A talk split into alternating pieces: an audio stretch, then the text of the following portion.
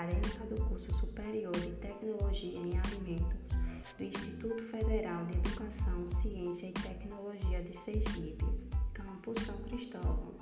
Falarei sobre uma fruta que é muito encontrada aqui no Brasil, principalmente na região sudeste.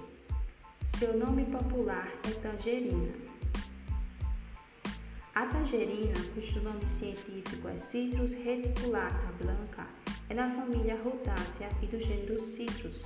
Segundo o autor japonês Tanaka, ao todo são 32 espécies, porém as mais comuns são pocã, mexerica, cravo e murcote. O que diferencia ambas é o tamanho, acidez, resistência, doçura e melhoramento genético. Estima-se que a tangerina tem sua origem no nordeste da Ásia e no sudeste da China.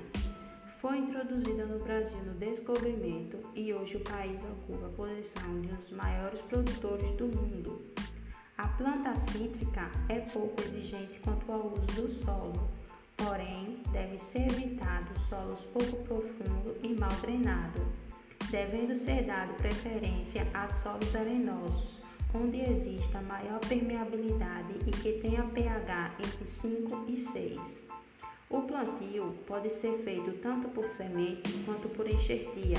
Sobretudo, seria mais viável a segunda alternativa, pois, apesar da multiplicação por semente ser possível, durará de 6 a 8 anos para produzir fruto. O cultivo deve ser realizado no período chuvoso. Em regiões com temperatura elevada, é comum o uso da irrigação. Assim aumentará o tamanho dos frutos e reduzirá a acidez. A colheita vai depender da variedade da região cultivada, que pode ser tardia, precoce ou de meia estação. A coleta deve ser manual. Por ser uma fruta não climatérica, é importante observar bem o ponto da maturação.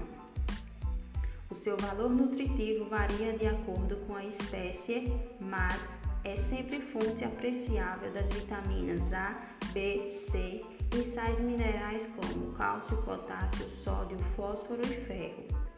Ela é indicada para pessoas de qualquer idade, devendo ser ingerida com o bagaço para facilitar a formação de resíduos que melhoram o funcionamento do intestino.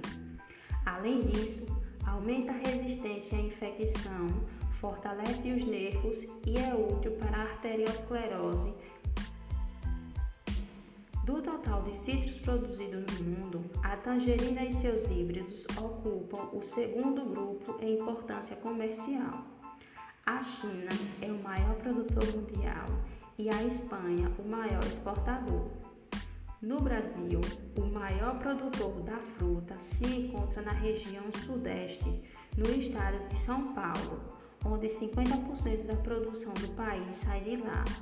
Segundo dados do IBGE, no ano de 2019, o Brasil produziu 984.879 toneladas, com um rendimento de 18.653 kg por hectare. Porém, ainda há uma grande limitação para a exportação por não atenderem os padrões de qualidades exigidos pelos principais mercados internacionais. Somente um percentual muito pequeno da fruta é exportada, a qual se destaca a murcote. A tangerina ainda é muito utilizada na produção de sucos, óleos essenciais, extração de pequitina, produção de licor, geleia, pudim, bolo, entre outros.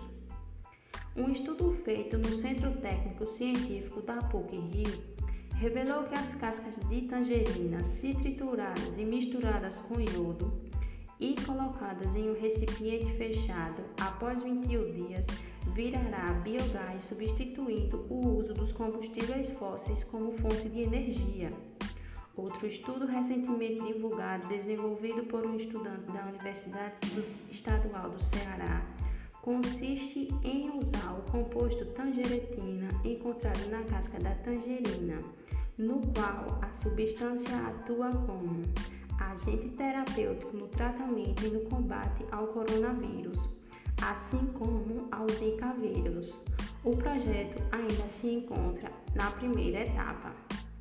Esses foram os principais aspectos encontrados da tangerina. Obrigada por ouvir meu podcast e até a próxima.